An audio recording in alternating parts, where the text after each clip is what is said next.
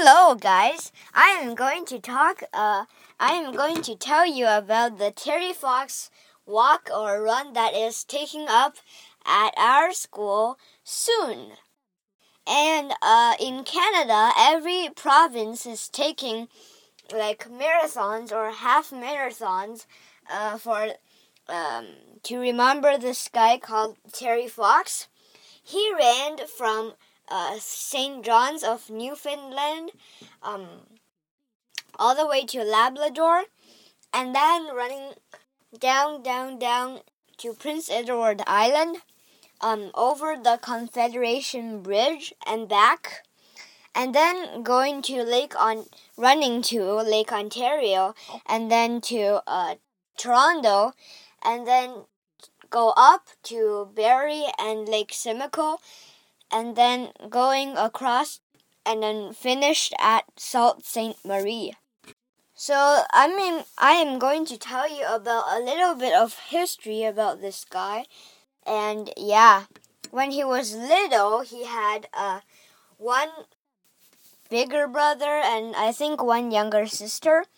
And his dad and mom both work, and his dad is uh, a member of the Canadian Railway Company, and his mom, I think it, it was a farm farmer, and those three kids uh, go to the same school each and every day. And his dad has to work on Saturdays too, so the Sunday is the like the only day that the family members can meet. And when he was little, he uh, always like to try new sports and subjects.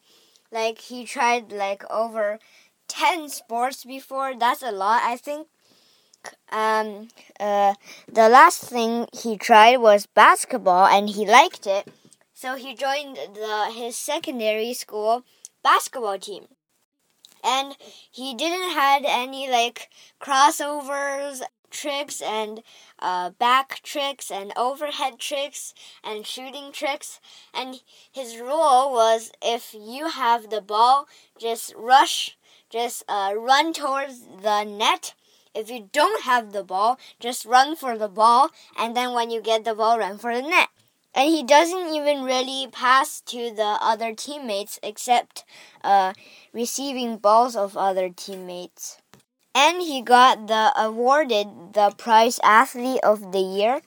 And at that time, there was a friend of him uh, named Doug. I know it's kind of like dog, but uh, don't make fun of people's names. And when he was uh, playing basketball at his university once, um, he was practicing and his right leg started to have pain. His right leg uh, what's wrong with it? Well, he had bone cancer. Bone cancer and cancer was like the newest disease of all the diseases and was very deadly. Basically, if you got cancer, you're dead.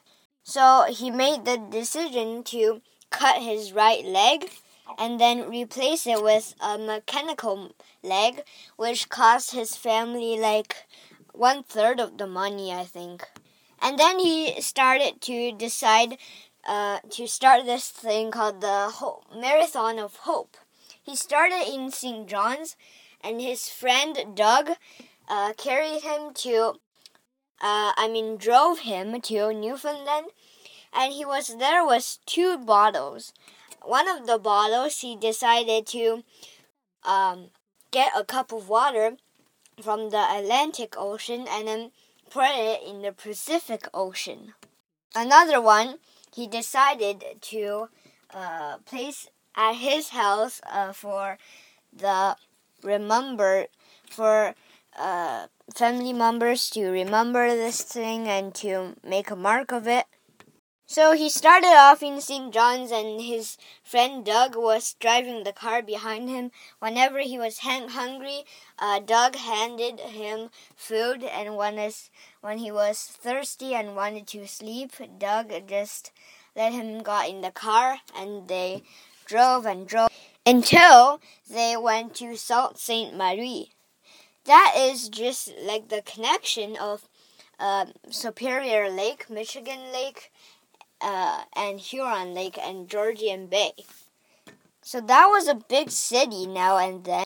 And he had a quote, in uh, Sault Ste. Marie that uh, I'm going to talk about it.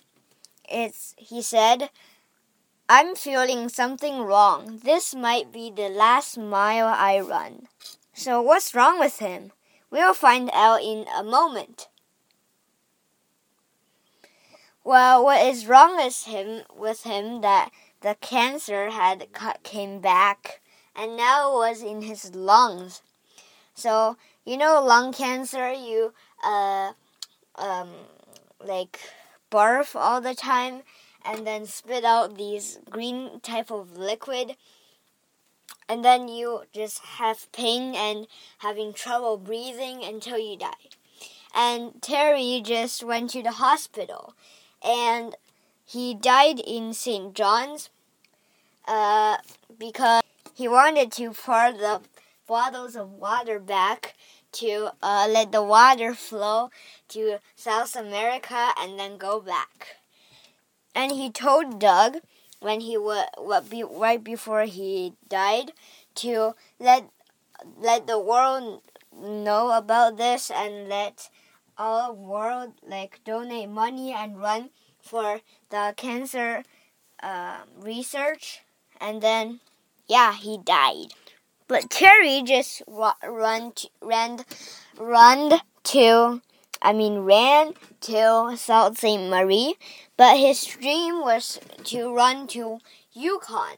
So today people uh, the total distance distance of the marathons that took place in Canada is already uh, the same distance as uh, the distance he has to run from Sault Ste. Marie to Whitehorse, which is the capital of Yukon Territory. And yeah, that's a little bit of history of Terry. So bye bye. I am going to talk about the Niagara Falls next time. Bye bye bye.